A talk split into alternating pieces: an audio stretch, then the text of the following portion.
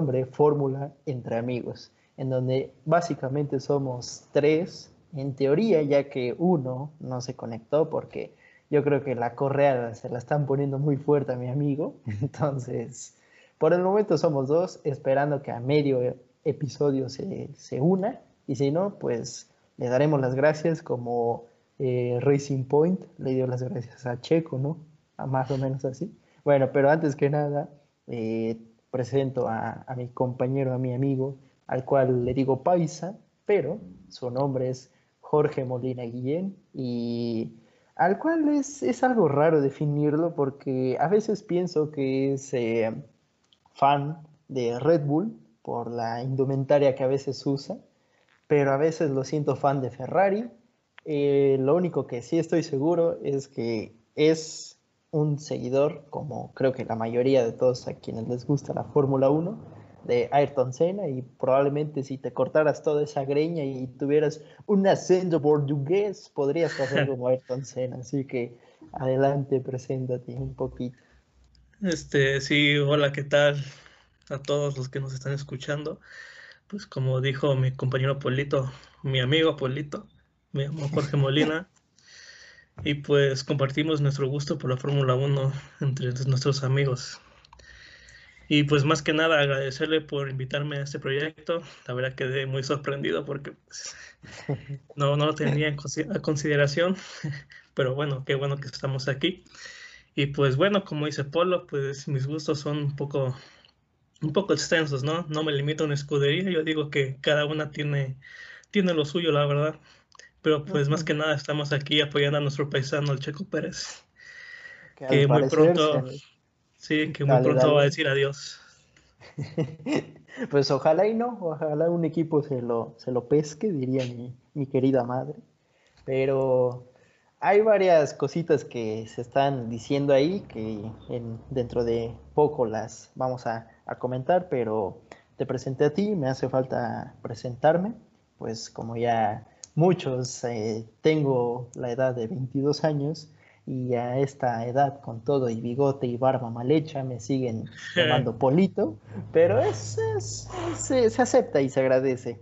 Eh, ambos, ambos somos estudiantes de ingeniería en sistemas automotrices en la UAP y el hecho de conocer cómo a los dos en tres teoría deberíamos estar, eh, que nos gustaba la Fórmula 1 fue por pequeños comentarios o de que, no sé, él un día llevaba la gorra de tal equipo y pues ya sabes, yo creo que uno a alguien que le gusta la Fórmula es el típico de, ay, ¿acaso soy el único al que le gusta la Fórmula 1? Y cuando vienes a ver, hay tres mínimo en tu salón que le gusta. Y eso es bueno, porque tienes un pana con el cual comentar todo eso. Y pues esta idea de dónde surge, de que vamos ya a mitad de temporada del 2020 y pues termina las carreras y unas muy emocionantes, otras para dormirse, pero al final no puedes comentar con nadie todo lo que pasó. Y bueno, esa es en pocas palabras nuestra introducción. El programa, pues ya como lo pueden estar viendo en el título, es Fórmula entre amigos y pues vamos a estar abiertos para quienes quieran unirse a este programa. Nos estamos muy lejos de ser expertos, no pretendemos ser competencia para las grandes eh, eh, marcas o grandes personas en este sector. Simplemente somos amigos hablando de Fórmula 1. Y bueno, comentando, eh, pues ya adentrándonos en el tema ya se pasó la primera mitad de esta rara temporada 2020. Y antes de empezar a hablar de resultados y de carreras y todo eso, eh, ¿cómo has visto tú eh, la Fórmula 1 y todos los cubrebocas y todas las caretas y todos los equipos que apenas si se salen del carro se ponen el cubrebocas cuando aquí en México eh, la gente dice, no, es que no, no puedo usar el cubrebocas porque me hace falta respirar cuando alguien que acaba de correr casi dos horas y perdió cuatro kilos de, masa muscular se lo pone sin ningún problema. ¿Cómo ves eso? Pues bueno, más que nada, esa situación de la pandemia nos afectó en todos los sentidos, igual a la Fórmula 1, más que nada económicamente. Pero pues la FIA sí ha tomado unos buenos, unas buenas medidas, haciendo pruebas de COVID en cada, en cada evento al que van. Y pues sorprendente, ¿no? Que ya en el transcurso de esta temporada solamente han habido pocos casos de COVID. Si no mal recuerdo, dos o tres, ¿no? Que fue lo de Checo y su... Creo que fueron dos o tres, algo así. Sí, así es, fueron así que muy pocos. Y pues las medidas que tomaron, así que son excelentes a comparación de México. así que sí, pues ya sería hablar de más, ¿no? Sí, en temas políticos no nos vamos a meter.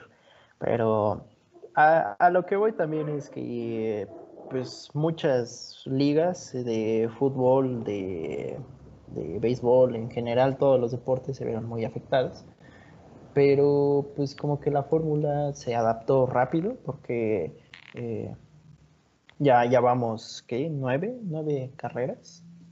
Eh, y pues sí se, extraña el público, incluso los pilotos lo, lo, dicen, pero pues al final estamos teniendo lo que queremos, que son las carreras, los pilotos dentro de los autos, y pues no sé, ¿Te imaginarías una, una Fórmula 1 llevando estas medidas aún después de que pase esto? O sea, esto, realizar tantos test de salud aún cuando se supere esto. Pues, pues sí, yo creo que sí, al menos por dos años más, mínimo, ¿no? Porque así que como dicen por ahí, el virus está para quedarse y la vacuna ahora sí que no nos garantiza casi nada. Por el momento, pues quién sabe más adelante. Bueno, aunque Muguelo pues ya tuvo a sus primeros eh, asistentes, que se vio ahí la bandera para variar de México, ahí en el Grand Stand, enfrente, casi enfrente del garage de, Checo. Pero bueno, eh, vamos a recapitular un poquito la, temporada. Y pues todo empezó en, en Austria, en el Red Bull Ring, la casa de, Red Bull. Y sinceramente fue un resultado que me dio como que esperanzas de algo nuevo, de resultados nuevos, de aires frescos para la Fórmula 1 con los cambios que hubo, ya que el primer podio fue Bottas, Leclerc y Norris. Tres equipos en la primera carrera, sin ver a Hamilton, sin ver a Vettel, sin ver a los sin ver a Verstappen incluso.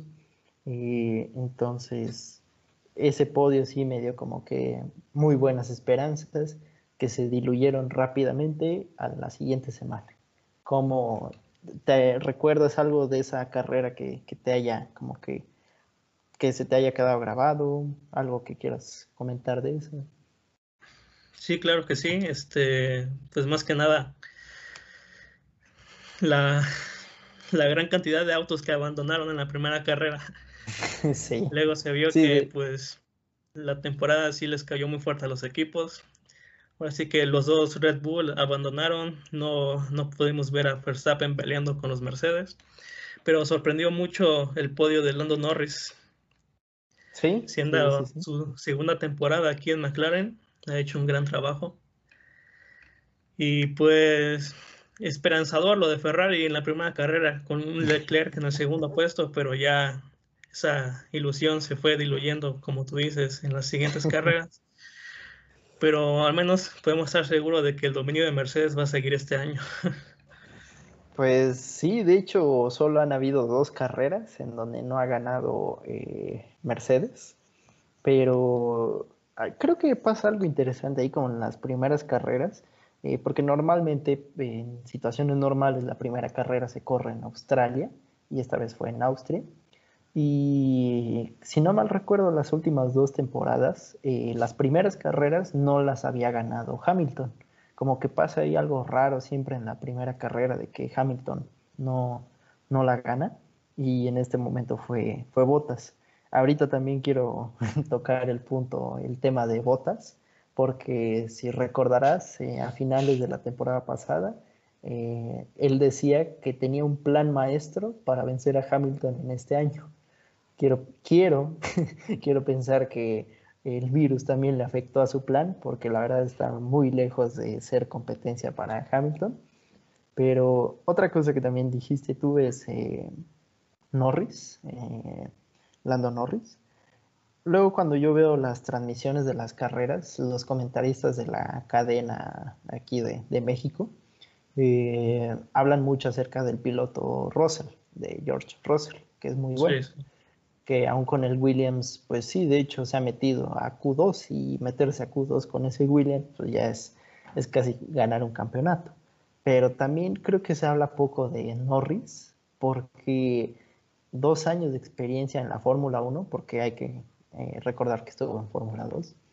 Pero la verdad, el McLaren del año pasado no era el, estaba lejos de ser el McLaren de hoy en día, y aún así lograba estar casi bueno, no siempre, sino regularmente entre los puntos.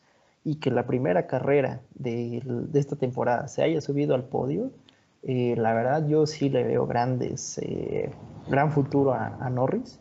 Y pues, eh, digo, también hay que poner en, contexto en qué carro están. Uno está en McLaren, el otro está en Williams. Pero sí, creo que se habla mucho de Russell, pero poco de Norris. Sí, ahora sí que, que, pues se ve la casa, ¿no? De los campeones de la Fórmula 2. No puedo gozar en esos monoplazas. Pero sí están haciendo un buen trabajo los dos, los dos novatos en esta temporada. Y pues también lo que dices de Ferrari, que se pensaba que iba, que este, no sé, Ferrari se me, me recuerda a veces al Cruz Azul, ¿no? y tú creo que, creo que si no mal recuerdo, creo que tú le vas al Cruz Azul. Eh, no, ese, ese es Toño. Ah, sí, Toño, Toño. Eh, que los del Cruz Azul siempre dicen, este año es el bueno, y este año es el bueno, y esta temporada es la buena.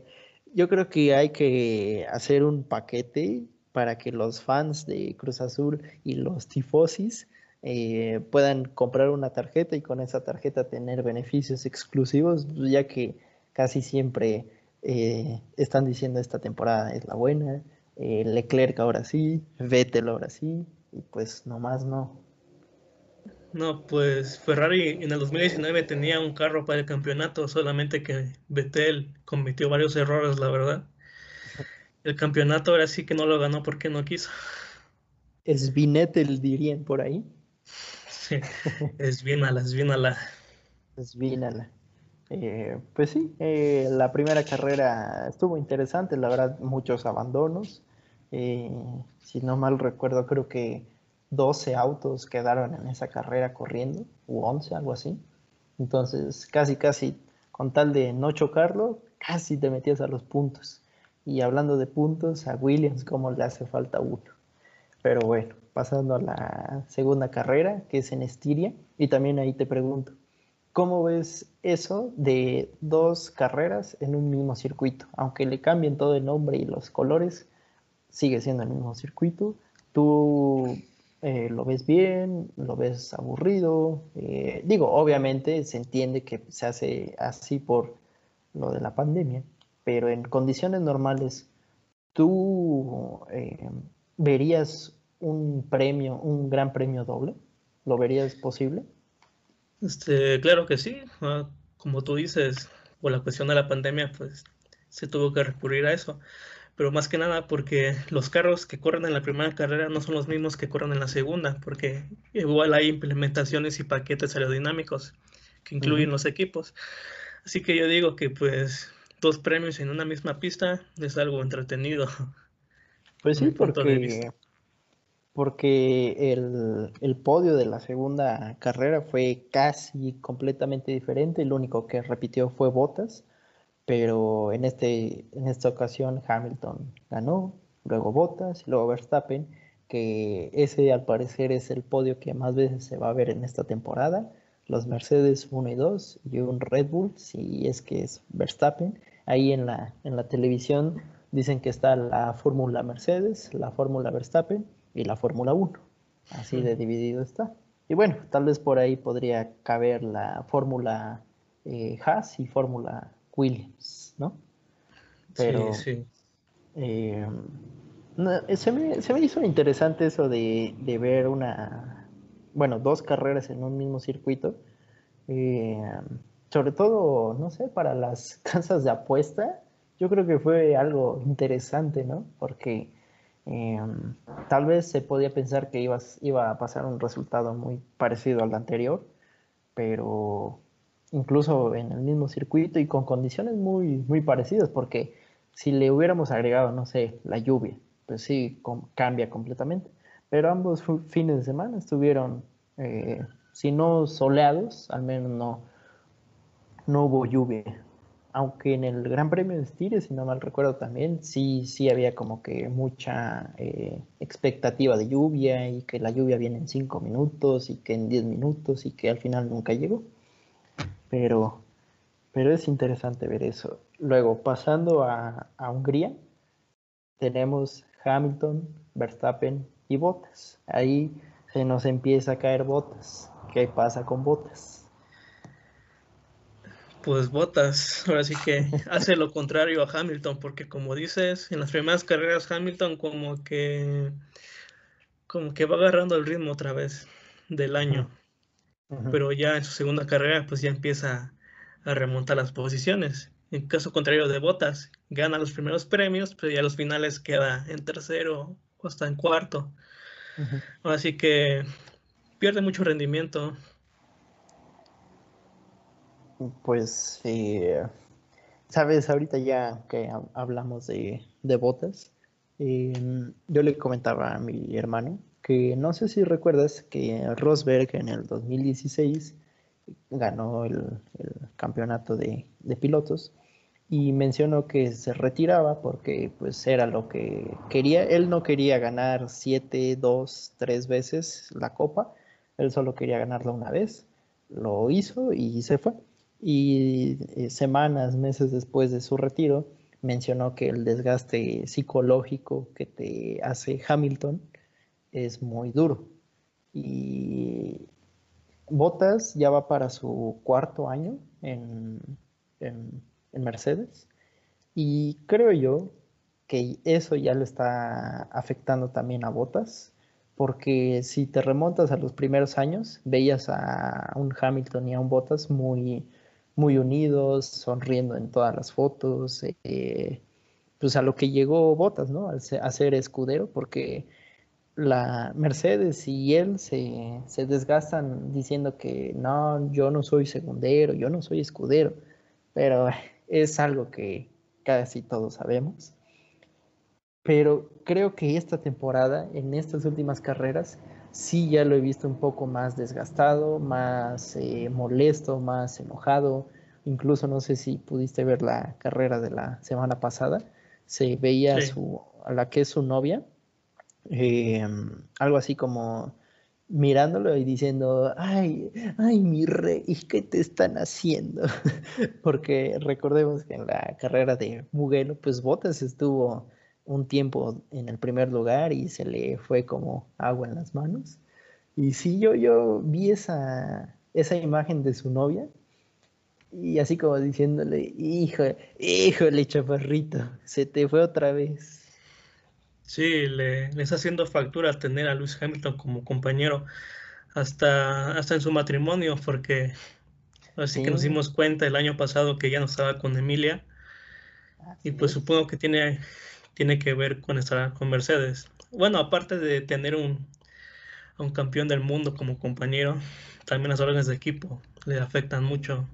No puede luchar contra él como lo hacía Nico Rosberg desobedeciendo a Mercedes. Sí. Y pues pocas veces se han escuchado, se han filtrado ahí los, los radios de la carrera. Eh, por ejemplo, en una carrera, no sé si en Mugello o en Italia, le decían a, a Bottas que no, que no podía como que competir contra Hamilton, o sea, no podía eh, como que ser rival, por así decir. Y Bottas le responde, yo nunca escuché eso, o yo nunca, nunca hablamos de eso. Entonces ahí son esos pequeños detallitos que te hacen ver, por si aún no lo habías visto, que Bottas está únicamente para retener a Verstappen. Sí, pues nada más para estorbarlo, porque Mercedes sabe muy bien que Verstappen tiene mucho más talento que Bottas y no se pueden dar ese lujo de que alcance a Hamilton. y mira, eh, es que sabes que, que hace, creo yo le hace falta a Bottas. Bueno, no creo yo, sino se puede ver eh, fácilmente el ritmo de carrera, porque Hamilton, no sé, eh, ya sea Bottas o Verstappen, quien esté atrás de él, se les acerca, se le acerca a Hamilton y él te responde en esa o en la siguiente vuelta con una vuelta rápida y si estaba en rango de RS, en la siguiente vuelta ya está 1.7 y en la siguiente ya está 2.4 y ya se aleja tantito. En cambio, botas se mantienen DRS, 1.2, eh, luego 0.8, eh, que las llantas, que esto, bueno, también Hamilton se queja de las llantas, todos se quejan de las llantas, pero cuando lo ponen bajo presión a botas, como que sí hay más errores por parte de él, por ejemplo, de que bloquea las, las llantas. Y pues Verstappen está ahorita en una posición muy cómoda, creo yo. La verdad, creo que de toda la parrilla, Verstappen creo que es el piloto que se puede decir en el que está más cómodo, porque tiene un buen carro, pero no tiene la presión de, ganar las carreras. ¿Por qué? Porque tanto él como Red Bull saben que Mercedes, el carro, el carro está en otro nivel. Entonces, un segundo lugar o un primero, como fue en, en, la segunda carrera de Silverstone, para Red Bull es lo mejor y para Verstappen mucho mejor. Entonces, eh, creo que Verstappen ahorita es el, el, piloto más cómodo, porque si me hablas de Ferrari, ambos están sufriendo. Si me hablas de Racing Point, me pues, Checo bueno, yo, yo diría que Verstappen y Stroll son los más cómodos ahorita. Sí, sí. Ya que, sí, por, por ahí van. Pero bueno, eh, no sé, Botas, eh, no me sorprendería verlo fuera de Mercedes para 2022, porque no sé si has visto que las renovaciones de Botas son de un año, un año, un año. Y creo que hasta el momento no ha renovado Hamilton. Eh, digo, es un hecho que va a pasar porque Hamilton todo el tiempo está diciendo que está muy cómodo de Mercedes y que está agradecido y bla, bla, bla. Pero ahora te pregunto esto. ¿Tú ves viable la llegada de Russell en 2022? Sí, es una posibilidad muy, muy viable, ya que pues como pertenece al, programa de pilotos de Mercedes y aparte hizo una gran actuación en la Fórmula 2 igual con Williams, pues sí es probable que, que salte a Mercedes, igual como pasó con Bottas.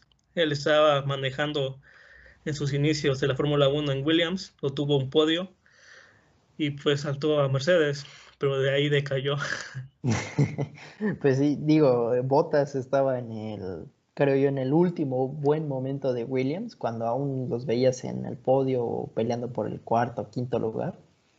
Pero parece ser que, digo, no sé cuánto dinero aporte Botas, porque hay que recordar que creo que es dos o tres empresas de Finlandia eh, que están con Botas, pues obviamente salieron de Williams al término de, del contrato entonces no sé qué tanto haya afectado eso también a, Williams, porque pues prácticamente salió de, ahí y el equipo se vino abajo, porque de ahí llegó Stroll. Pues era eh, Stroll y, y, Massa, ¿no? Los, los coequiperos en ese entonces. Sí, así es. Y Massa. Y bueno, ya.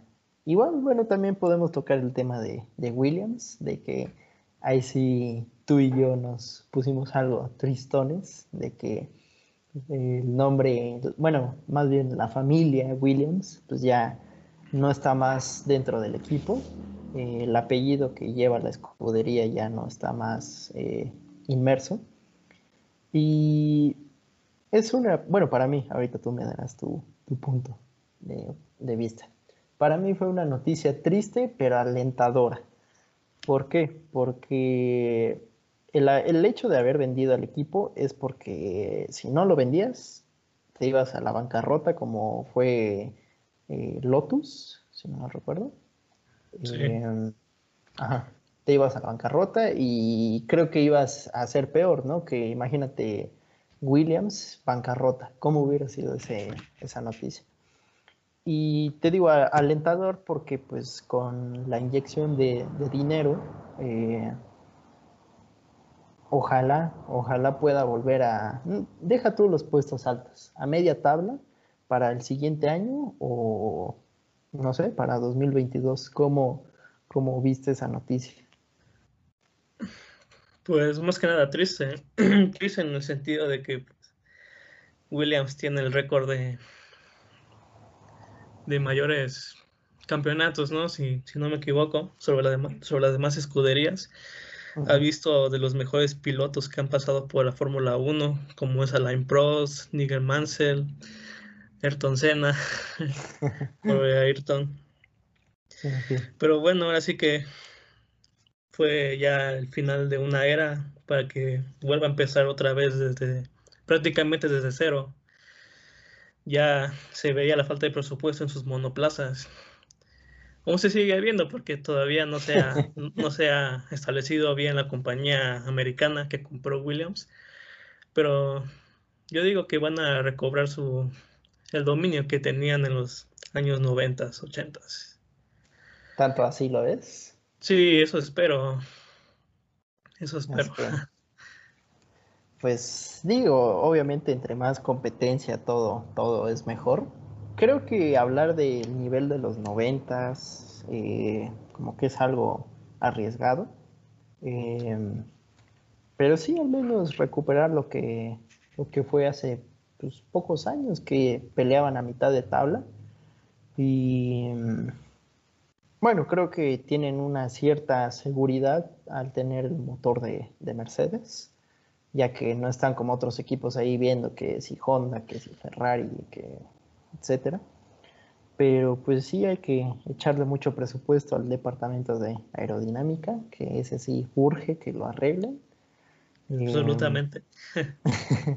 porque pues en la teoría, en el papel, tienen el mejor motor de la, de la categoría, que lo comparte con Mercedes y con Racing Point. Pero pues sí, la aerodinámica les falta mucho. Y bueno, eh, si hablamos del siguiente gran premio, que fue el de Gran Bretaña, este Sí, para que veas, me hizo levantarme de, la cama, porque pues las carreras aquí en México son en la, en la mañana, a las 8 de la mañana. Este sí, para que veas, de la carrera en sí no estuvo tan interesante, estuvo hasta cierto punto aburrida, hasta la última vuelta, bueno, eh, las últimas cinco vueltas, en donde, para variar, para variar, Hamilton estaba hablando de sus llantas y que vibraciones y que ampollas y que esto y que ya no es imposible manejar con estas llantas. Sí, pero faltaba el aire, ¿no? Imposible, llevándoles un segundo de ventaja. no, no. Y para variar, para variar, ¿a quién le tocó primero? A Botas. A Botas que, de hecho, creo que tenía una él había entrado a Pitts una vuelta antes que Hamilton. Entonces, pues digamos que llegó a la parte, ¿no? A la par de vueltas. Pero Bottas, eh, ya también sea por su por el gap que tenía entre los carros, eh, no, no, terminó muy bien esa carrera, creo que terminó en sexto, séptimo, eh, mientras que iba segundo. La parrilla cinco vueltas del final era eh, Hamilton, Bottas, Verstappen. Entonces le sucede esto a, a Bottas, cae como a la séptima, octava posición. Verstappen sube y ¿quién crees que sube? Leclerc. o sea, el, el, el Ferrari, quién sabe cómo estuvo ahí en, ¿qué será? En cuarto lugar. Estaba en cuarto lugar, quién sabe toda la carrera. Y con esto de Bottas sube a tercero y en la última vuelta, Hamilton la rueda y ahí ves, dicen muchos que pusieron ahí el meme de Hamilton ganando en 4, 3, 2 y una, una rueda. Eh, eso es, digo yo, no, no la suerte, porque muchos la, la tomaron como suerte de campeón. En parte sí, pero ¿cómo manejas más de 50 vueltas eh, haciendo todo ese tiempo? y que se lo digan a la, a la suerte, pues creo que está mal. ¿Cómo, cómo viste tú eso? ¿Te, ¿Te, levantaste de la cama así como yo o seguías dormido? No, pues la verdad sí lo vi, más que nada por Nico Hulkenberg, que, que sustituyó a Checo Pérez en el Racing Point, recordando que Checo Pérez se enfermó de COVID. Y estuvo fuera las dos carreras que fueron en Gran Bretaña, en Gran Bretaña. Este, pero pues lamentablemente hubo un problema en el motor ya en el inicio de la carrera y pues no podemos ver correr a Nico Hulkenberg, así que sí, esa... así que se perdió eso. Una, una grata sorpresa, la verdad, porque ver lo que hizo Renault con él es un poco, un poco triste. La neta.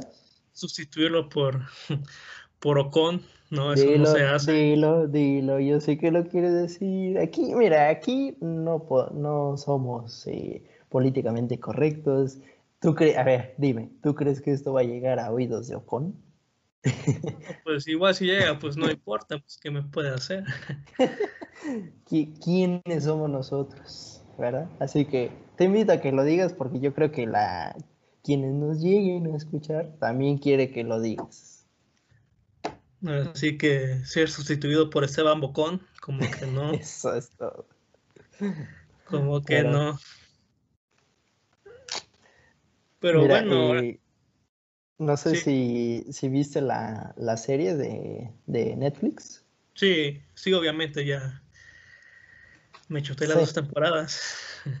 Bueno, pues para quienes no la hayan visto, ahí eh, ya eso de Ocon en Renault yo creo que se venía cocinando desde Australia 2018.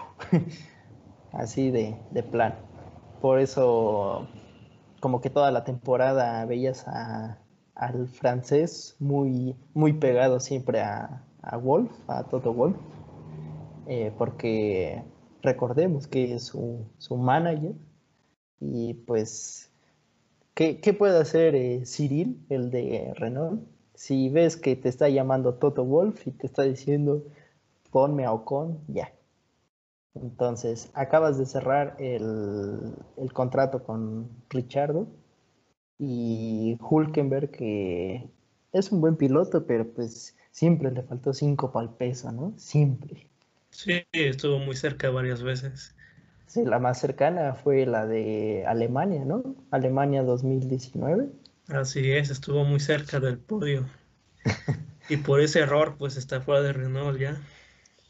Tú, a ver, ¿tú crees que ese podio lo hubiera salvado?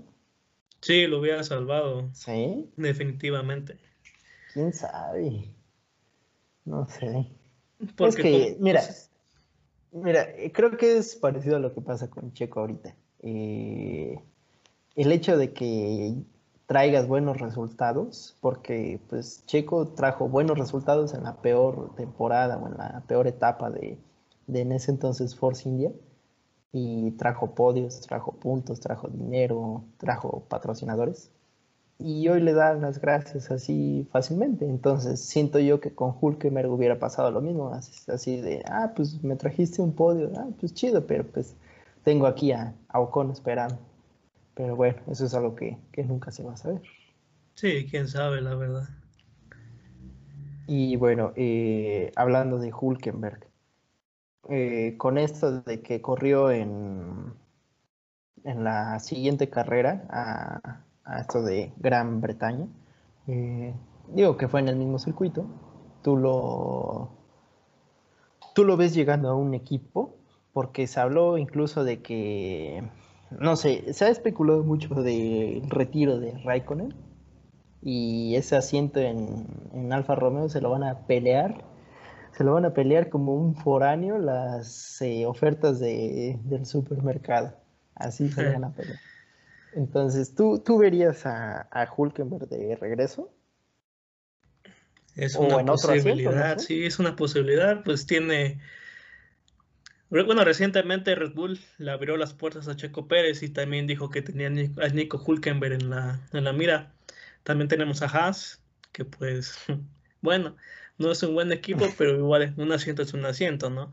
Y como dices, Alfa Romero, pero igual Alfa Romero tiene a Mick Schumacher, el hijo de la leyenda. eso es otra cosa que pocos lo, comentan, ¿no? Sí. Eh, a ver, déjame, mira, adivina quién, cree, quién crees que me está enviando mensaje a las... Eh, a ver, uh, dice que se quedó dormido. imagínate que fuera, imagínate que fuera una arrancada de, carrera y, ay, es que me quedé dormido. Para quienes nos escuchan, eh, eh, Toñito me está enviando un mensaje en este momento diciéndome que lo perdonemos porque se quedó dormido, pero con mucho gusto le vamos a marcar en este momento para ver si se une a medio programa y con gusto lo recibimos, ¿no? Y tú, ojalá, ojalá digas esa, esa frase, esa palabra que tanto estoy esperando. Pero bueno, en lo que llamamos y si es que responde, eh, continuamos hablando de... Bien, es algo que, que tocaste y es algo muy, muy importante.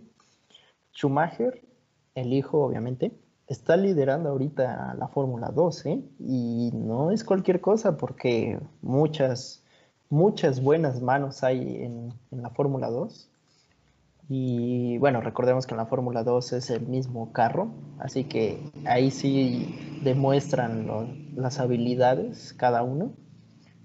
Y obviamente Schumacher, tarde o temprano, a menos de que pase una catástrofe, va a estar en Ferrari. Y como Charles Leclerc estuvo antes en Alfa Romeo, eh, muy probablemente Schumacher va a estar en, Alfa Romeo.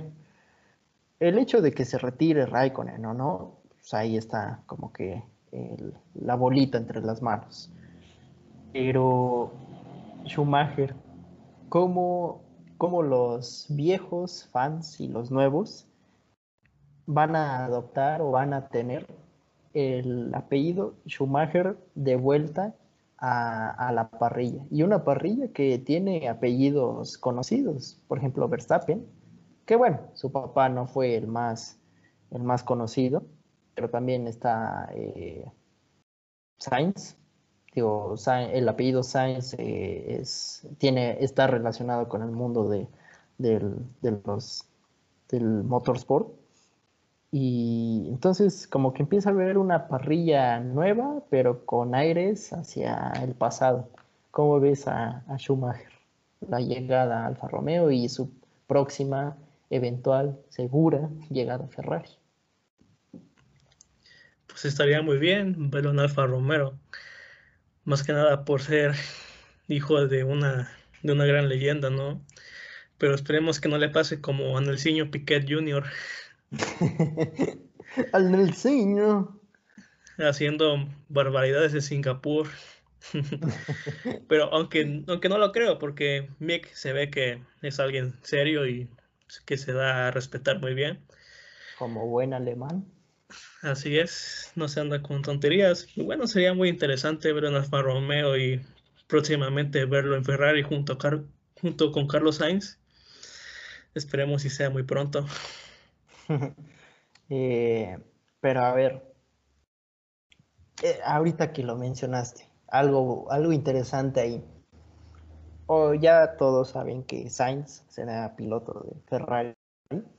Y Sainz eh, es joven, sí, pero más joven es Leclerc. Entonces, el fichaje de Sainz, desconozco cuántos años son de, de contrato para Sainz, pero tú lo ves, mm, no sé, como una carta ahorita momentáneamente de, Ferrari para publicidad, porque, bueno, recordemos que en España, sobre todo los comentaristas de la cadena que transmite la Fórmula 1 en España, se mueren por Sainz se, mueren por cualquier piloto español y con justa razón, así como algunos aquí en México se mueren por Checo y por eh, en años pasados por colombianos. Eh, ¿Crees que a Sainz nada más lo están usando como una carta que obviamente te puede traer buenos puntos, incluso carreras ganadas? Eso si es que arreglan el Ferrari, la Ferrari. Sí, Porque como están ahorita, como están ahorita, ni Sainz ni Hamilton ganan con ese carro. Eh, entonces, a lo que voy es, Leclerc está joven. Leclerc se ganó a los tifosi en, en Italia el año pasado. Y Schumacher, imagínate volver, traer de vuelta el apellido Schumacher a Ferrari. Entonces, Sainz nada más es una carta así como de te tengo hasta que venga Schumacher Ahora sí que una excusa para sacar a Fettel de Ferrari, de mantener el asiento ocupado mientras Schumacher se prepara. Mira, igual y sí, igual y no. Tengo mis dudas con respecto a eso, porque igual Sainz es un buen piloto. Tiene, aunque Leclerc es mucho más joven que Sainz. Sí, sí, sí. Pues Sainz, Sainz tiene mucha, sí, tiene mucha experiencia. Así que solamente el futuro lo dirá, ¿no? Sería sería muy pronto hablar sobre eso. Pero yo diría un 50 y 50, la verdad, entre publicidad y entre que lo quiere mantener en Ferrari. Pues sí, porque Sainz sí es una carta fuerte de patrocinadores, entre cervezas, ropa y varias cosas más. Eh, sí, Sainz aporta buen, buen dinero. Lo que es una duda que tenía, incluso tengo, a lo mejor tú, tú me puedes decir, ¿qué patrocinadores tiene BT? Fetel. No, igual son las mismas. Es que eso es lo que digo, no sé. E, es raro porque eh, checa su, su, casco y el, el, carro y está Kaspersky que es un, antivirus, creo. Bueno, un software. Pero eh, no sé, yo, yo no sé bien qué marcas son de Ferrari y qué marcas son de Vettel y qué marcas son de Leclerc. Eh, la verdad no, no me doy idea de qué patrocinadores tengan, porque eh, ahorita con el cambio de Vettel y Checo, muchos están diciendo, sí, pero es que aparte de, del, del nombre de tener a un cuatro veces campeón del mundo, el dinero que aporta.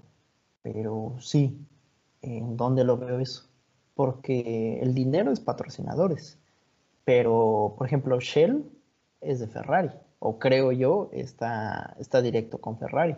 Ray-Ban, Ferrari. Eh, Magnetti Marelli, Ferrari. Entonces, ¿qué trae Vettel o qué marcas son las de, de Vettel? Pues quién sabe la verdad, pero por haber estado en Red Bull y en Ferrari, pues hay mucho dinero atrás de él. Pero no estoy muy seguro de qué tipo de patrocinadores tiene Vettel. Porque incluso, eh, por ejemplo, eh, Schumacher tenía creo que un banco, si no mal recuerdo. Eh, bueno, el nombre estaba en Alemania, ahorita no recuerdo cuál es. por ejemplo, Hulkenberg tenía una empresa que se llama Decra, y como que los alemanes les gusta mucho poner su patrocinador en las gorras de los pilotos. Sí. Eh, ahí, tenías a Schumacher, tenías a, a Hulkenberg. Pero ves la gorra de Vettel, nada. Hasta pare, parece las gorras, ahora sí que las baratitas eh, que, vende, que vende Puma, porque yo no le he visto, o sea, sí trae su número 5 y el logo de Ferrari, el, el de Puma, creo pero no, no ves, eh, no ves ahí algo, algo que... Y digo Kaspersky porque, por ejemplo, eh, Magnetti Marelli creo que es italiana. Sí, así es. Eh, no sé si Shell sea alemana. ¿No tienes el dato? Este, de Shell. No, si no, pues es que, bueno, hablando de esto, no, no, no nos vamos a meter eh, mucho en el tema, porque pues quienes nos escuchen eh, estarán dándose idea de que no estamos muy metidos en los temas de patrocinadores, pero sí me, llamó la atención eso. Y bueno, ya que hablamos de Vettel, hay que hablar de Checo y la traición, como muchos lo, dicen. Em, hay, bueno, creo que con esto se demuestra que en la Fórmula 1 no hay, eh, no sé, decir la palabra valores creo que es mucho. O sea, que decir que en la Fórmula la, Fórmula 1 no hay valores, creo que es extendernos mucho. No hay memoria, supongo yo. Exactamente, no hay memoria, no. O sea, te ayudo tantos años, pero cuando tengo el negocio, lo agarro. Es así la Fórmula 1 y quien lo vino a saber es Checo eh, tanto que ayudó a Force India cuando tuvo problemas legales.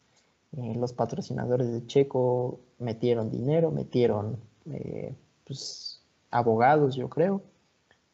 Y, gracias a esos movimientos de Checo, Papi Stroll pudo comprar el equipo.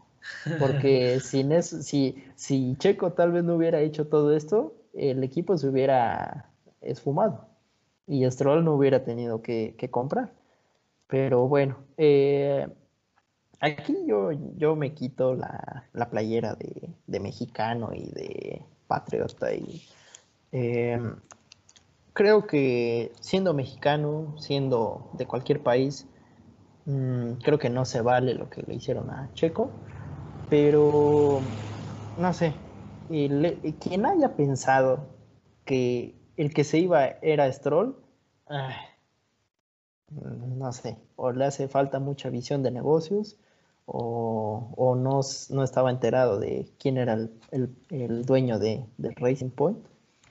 Pero como ya lo dijeron, el asiento de Stroll nunca estuvo en peligro.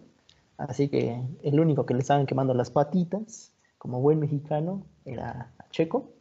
Y pues sí, si tienes un cuatro veces campeón del mundo ahí sin contrato y tienes a un mexicano que pues sí te ha traído podios, te ha traído buenos puntos, pero pues vete, Checo, en un mercado europeo, porque hay que recordar que la Fórmula 1 se vende mucho más en Europa y en el otro lado del charco que de aquí.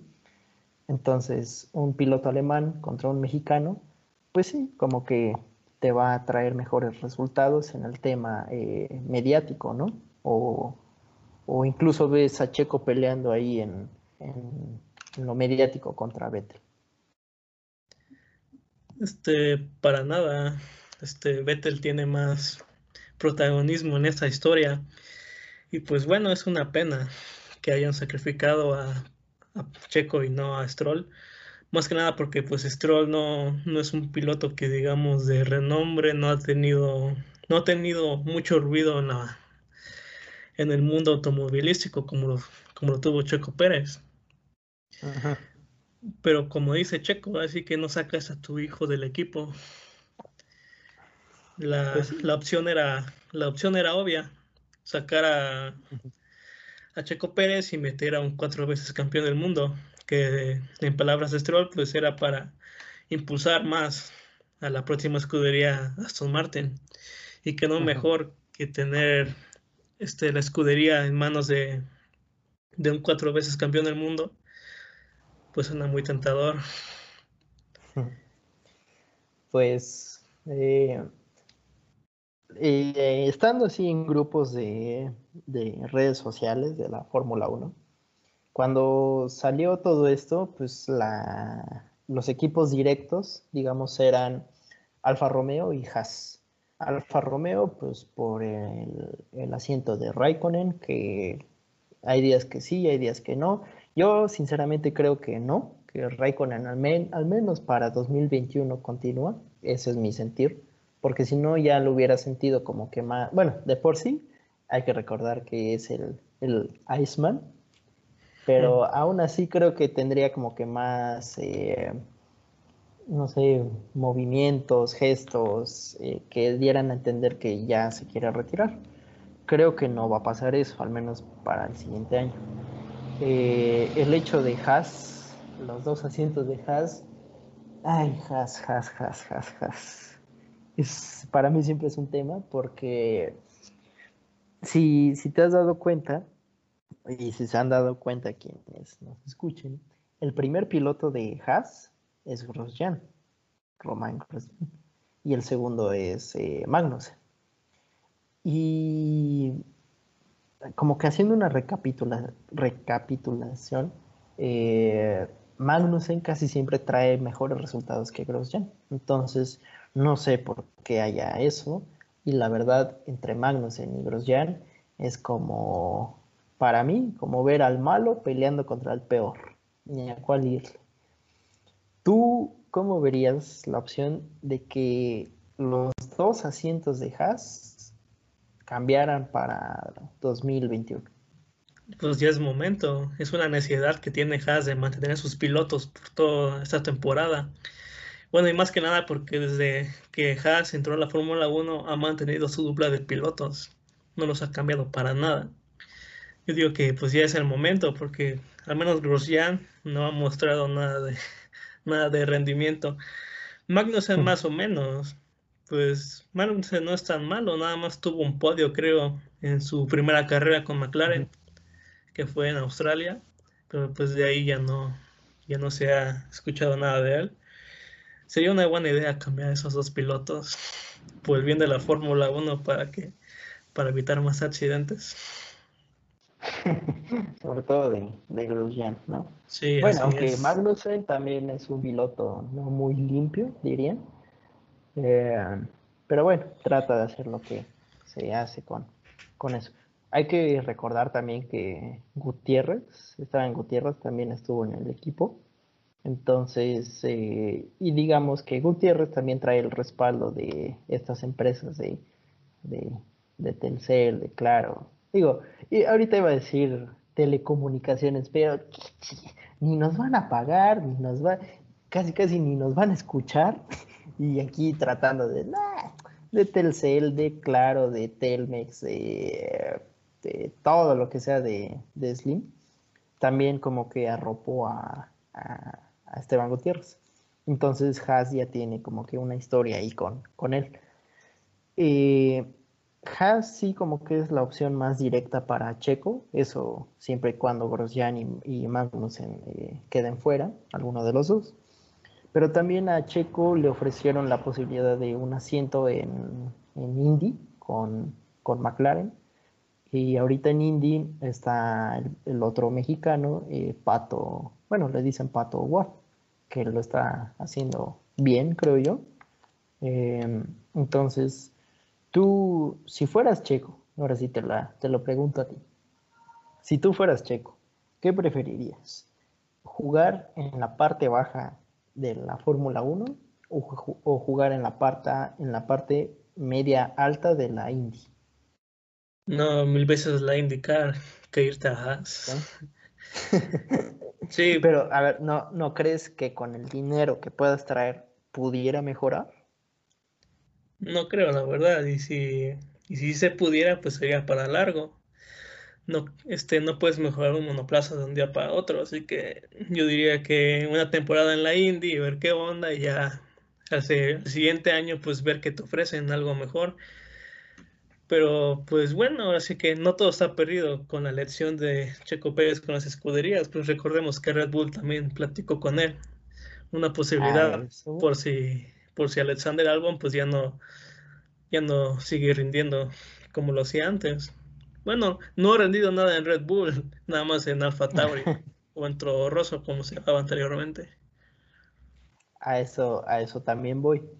En los grupos de, Facebook de, en los que estoy, cuando salió la noticia de que Checo para Red Bull, ahí veía, las caritas de eh, me divierte así como de estos mexicanos eh, idolatrando a Checo, Checo no ha conseguido nada. Eh, y en parte se entiende esa reacción porque imagínate, de la nada, que salga una noticia de que Red Bull, que se puede considerar ahorita el segundo mejor equipo, te como que tenga el interés de contratarte, pues sí es muy, es muy raro, ¿no? Eh, sobre todo viniendo de Racing Point, porque si fuera un Bottas, si fuera un Leclerc, pues todavía se entiende, ¿no? Pero, y como que viendo más a, fondo, como tú lo dijiste, el siguiente año, va a variar, Racing Point cambia de nombre otra vez. Ya no se sabe cuántos nombres han tenido en estas eh, últimas cinco temporadas. Hmm. Cambiará de nombre y será Aston Martin. Y si recuerdas ahorita, Aston Martin es el, eh, uno de los patrocinadores más importantes de Red Bull, ¿no? Tanto que lo traen en el, en el alerón. Eh, entonces, Aston Martin da casi 18 millones de dólares por patrocinio a Red Bull, los cuales se van a ir para la siguiente temporada. ¿Y quién crees de toda la parrilla que aporta casi 17, 18 millones solo el piloto. ¿Quién crees? Checo. No sé, eso no me la sabía. Es una, sí, yo, de oro. Cuando, lo vi, sí, eh, este, ya entre todas las empresas de, de Slim y otras, de, por ejemplo, creo que hay otra marca de lentes de sol, eh, de seguros, porque con Checo no solo juegan empresas mexicanas, sino también hay algunas de Estados Unidos y de, Latinoamérica. Entonces, Checo aporta casi un poco menos de lo que solo Aston Martin da. Y para Red Bull, pues perder esos millones, pues no va a estar como que muy bonito. Otra cosa es, yo no sé qué patrocinadores traiga Albon, porque pues Tailandia no, nunca había estado en el papel del Fórmula 1. Y puede que por ahí vaya la, la estrategia, por el dinero, pero también vamos a ver eso, lo que dijiste. Eh, Red Bull dijo, bueno, vamos a poner a prueba algo. ¿Y qué es lo que pasa el domingo siguiente que dicen eso? álbum se sube al podio. Entonces, eh, como, bien creo que comparto lo, que dices tú de que algo no, no ha rendido al, al 100% o al 70, 60%. Eh, pero creo yo es más por la parte de Verstappen, porque qué raro que a Gasly le sucedió lo mismo.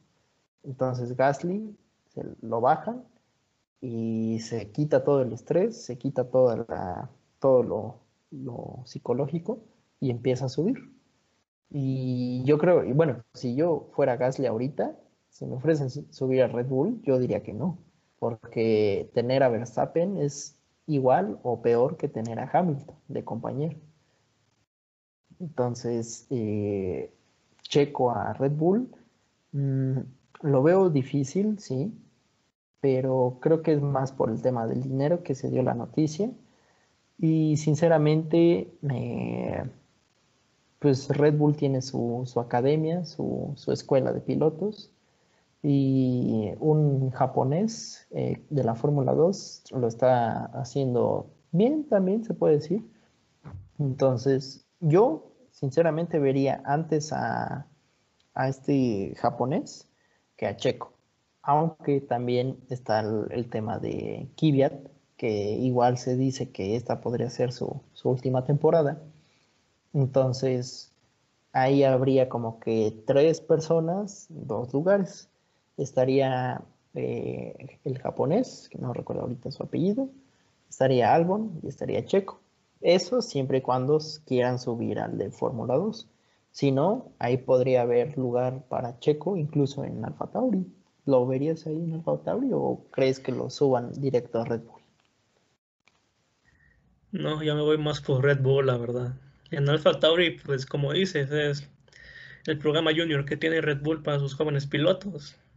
Así que no tiene caso meter a un piloto viejo, aunque no sé por qué metieron al ruso, a Viat. Así que él, ya, no, tiene, no tiene nada que hacer en Red Bull, la verdad. Su temporada ya pasó en Red Bull, así que ese asiento lo está desperdiciando. Y pues hay que recordar que Kvyat tuvo su, chance con Red Bull, ¿eh? Sí, con así el primer equipo. Pero ¿quién lo vino a bajar? Verstappen.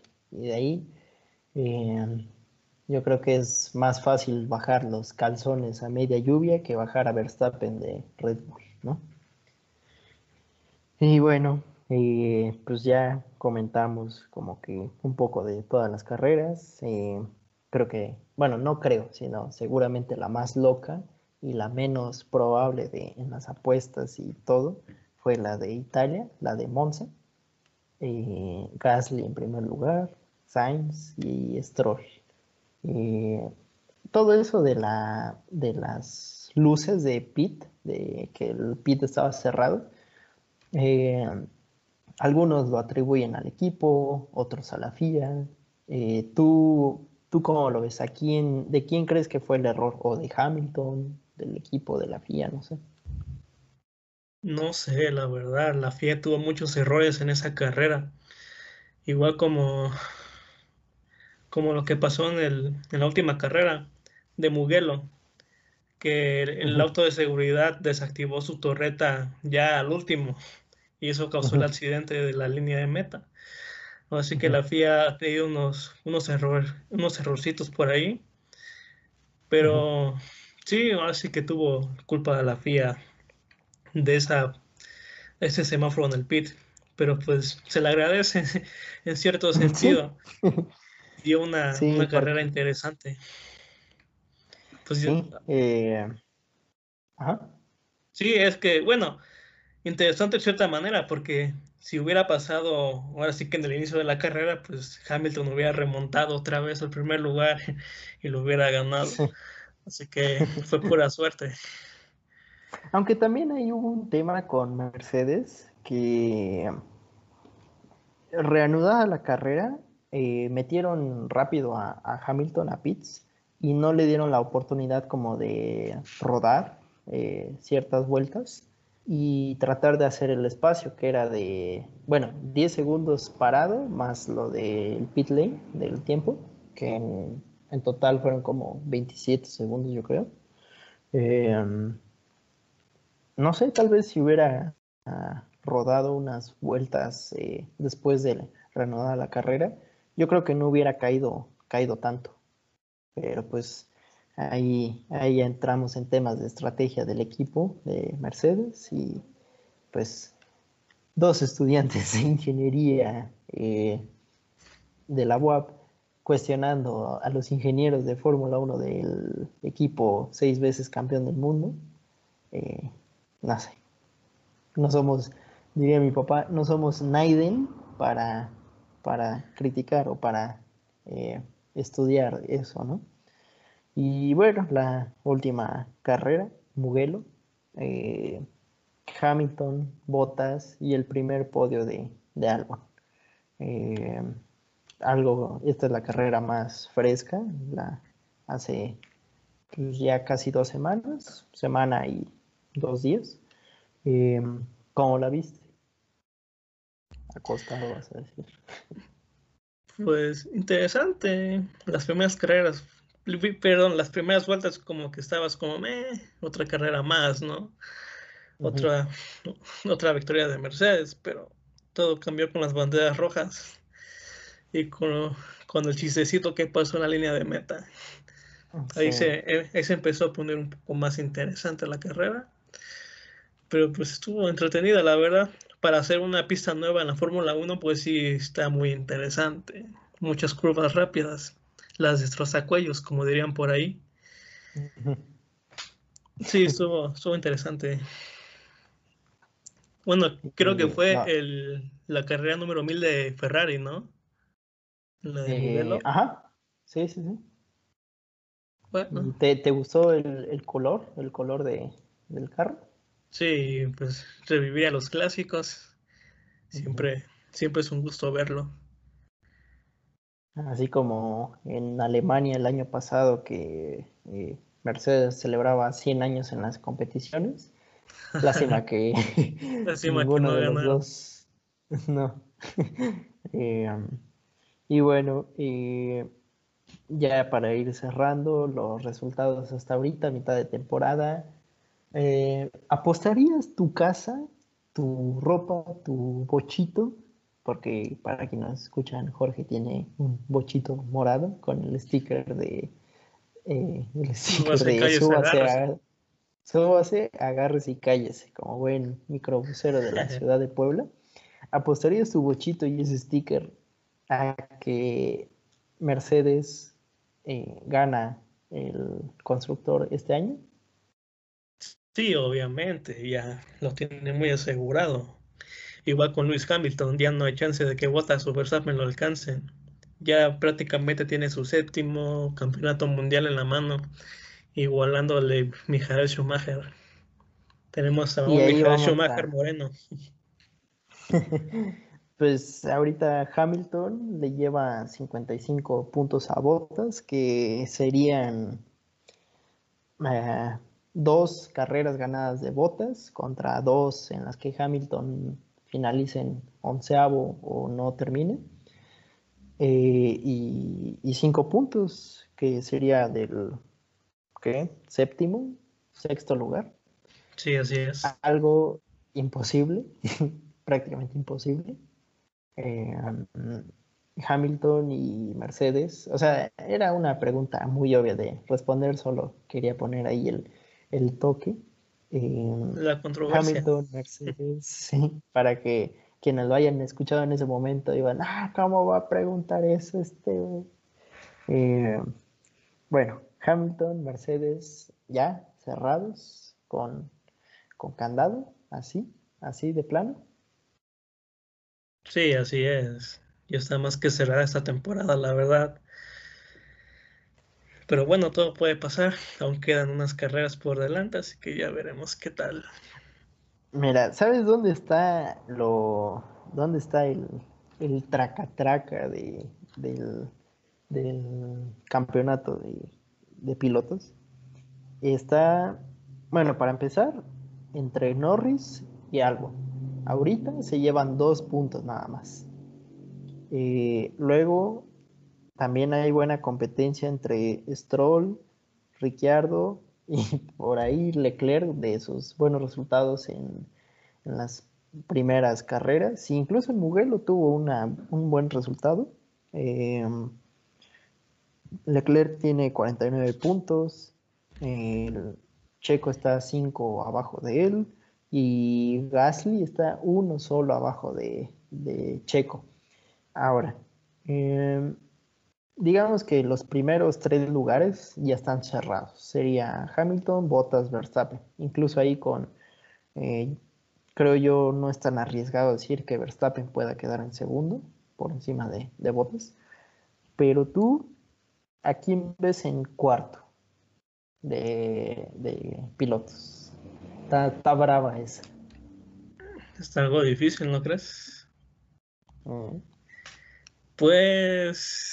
considera el carro y que ahorita está Norris, Albon, Stroll, Ricciardo, Leclerc y Pérez, incluso Gasly.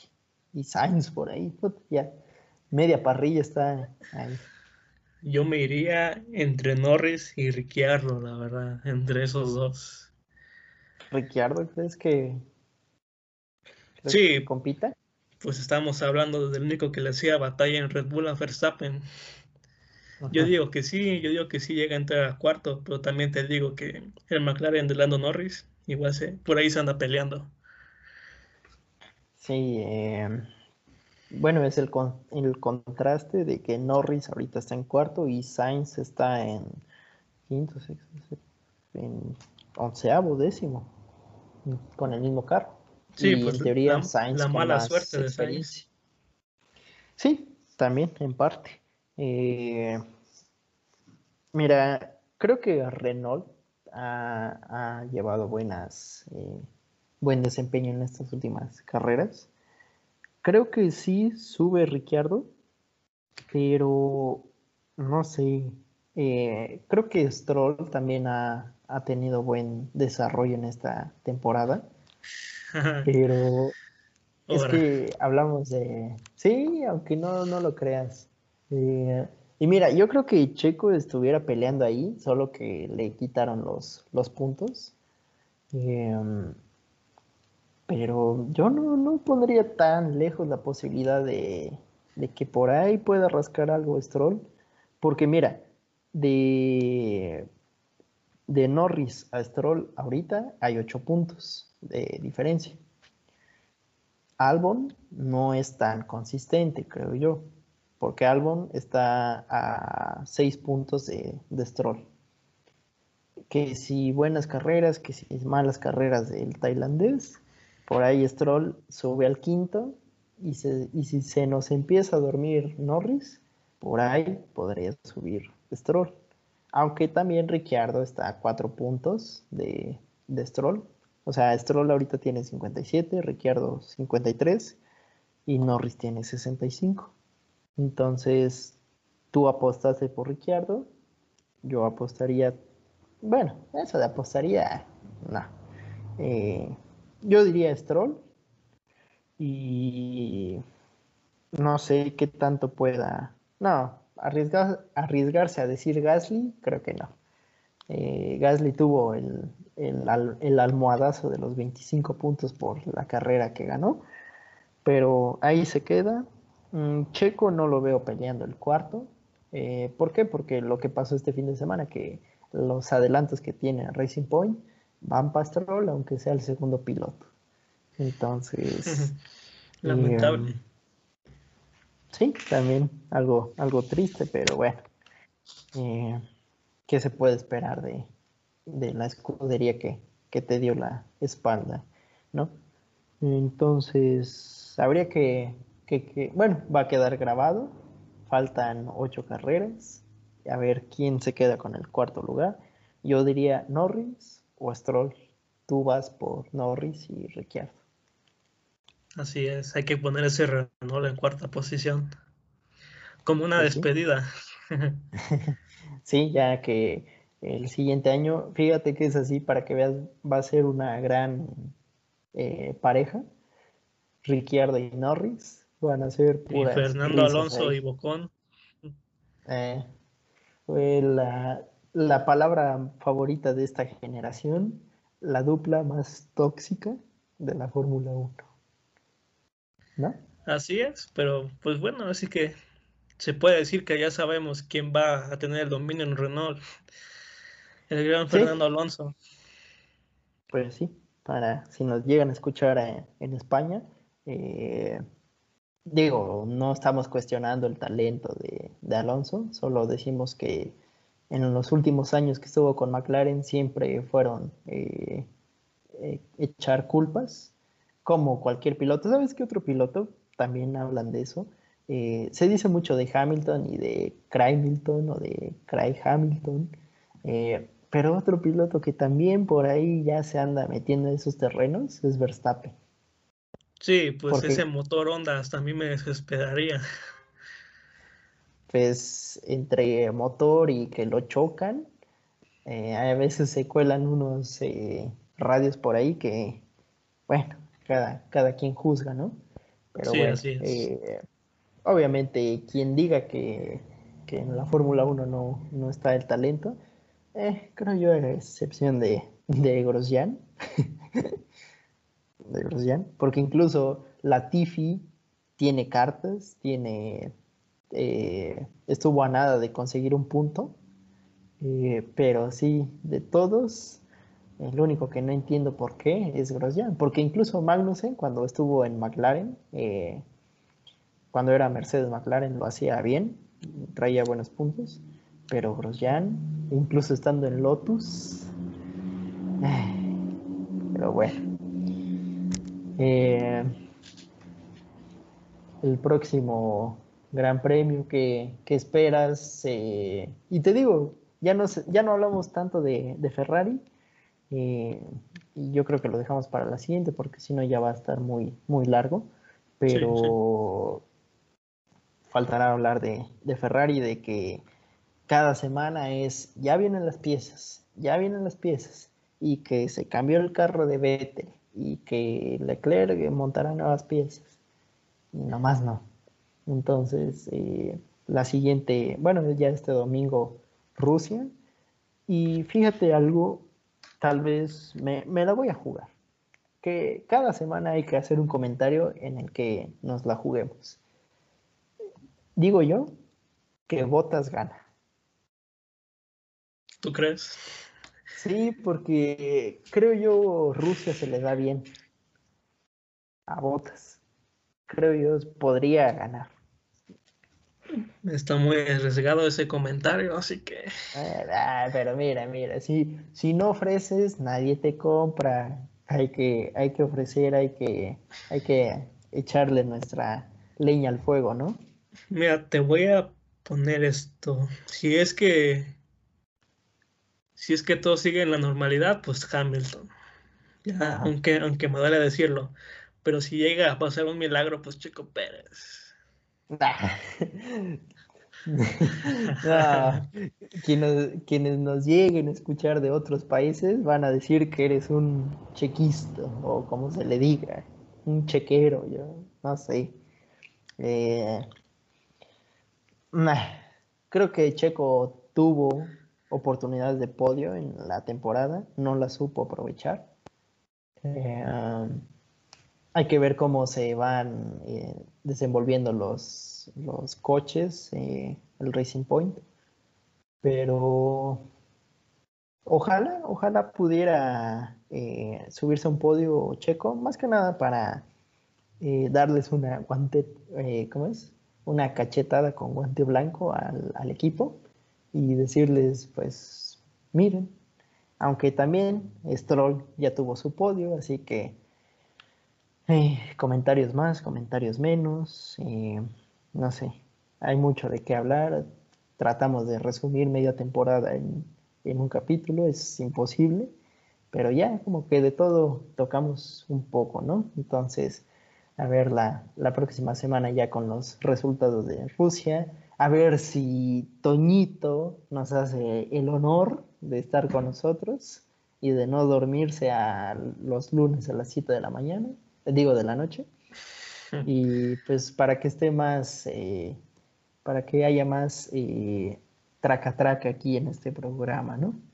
Así es, faltan unos insultos hacia su persona. Sí, para que pues valga la pena. y pues a ver si quienes nos escuchen, pues eh, pronto estaremos como que compartiendo los canales para que se pongan en contacto y pues envíen preguntas, envíen insultos para mí, para eh, Jorge, para Toñito. Aquí, en especial Toño. Sí, sí, sí, Toño, Toño, Toño. Aquí aguantamos vara. Eh, no somos los profesionales que tal vez muchos quieran escuchar. Aquí decimos las cosas, pues como las vemos, ¿no? Como eh, chavos de ya iba pasando la moto, que yo creo que esa moto que acaba de pasar le gana al Ferrari. Eh, y así, así se dicen las, las cosas aquí. Y bueno, eh, algo que quieras decir para cerrar. Pues, pues nada, ha sido una bonita experiencia. Ahí, ahí se me dio por. mis gustos, muy gratificante un poco. El internet también está, está fallando. Pero bueno, pues ya, así que espero que me haya dado a entender. Esta última parte no, pero pues hay, que le hagan su luchita también los que nos escuchen, ¿no? Que lo pongan ahí en un, en un programa de computadora y que vean qué dijiste porque ni yo entendí. pero antes de que se pete el internet, pues te agradezco que que hayas aceptado la invitación de este loquito, de este loquito que quiso hablar con los, con los panas de, la Fórmula 1. Y pues a ver, la siguiente semana, si es que ambos seguimos con, con vida y sobre todo con internet, ¿no? sí, sobre todo. Esto no puede pasar. Bueno, pues, caballero, un honor. El honor ha sido mío, amigo. Bueno, pues, pues eh, algo, algo para, hablar, para despedir a la gran audiencia que de seguro nos va a estar escuchando. Pues muchas gracias por tomarse esta hora y 35 minutos de plática. Muchas gracias por haberlos dedicado con nosotros. Ha sido un privilegio. Excepto por Toño, obviamente. Ah. Envíe sus insultos, por favor, hacia él. Ojalá. Que llenen la bandeja de mensajes con insultos para Toño y se los haremos pasar el siguiente programa, ¿no? Exactamente. Dale, pues, pues así diría el piratita de Culiacán, así nomás quedó. y pues la siguiente semana estaremos hablando de Rusia y todo lo que haya pasado. ¿Sale? Me parece muy bien. Muchas gracias. Pues despedimos a, a todos y hasta la siguiente semana. Hasta luego. Sale.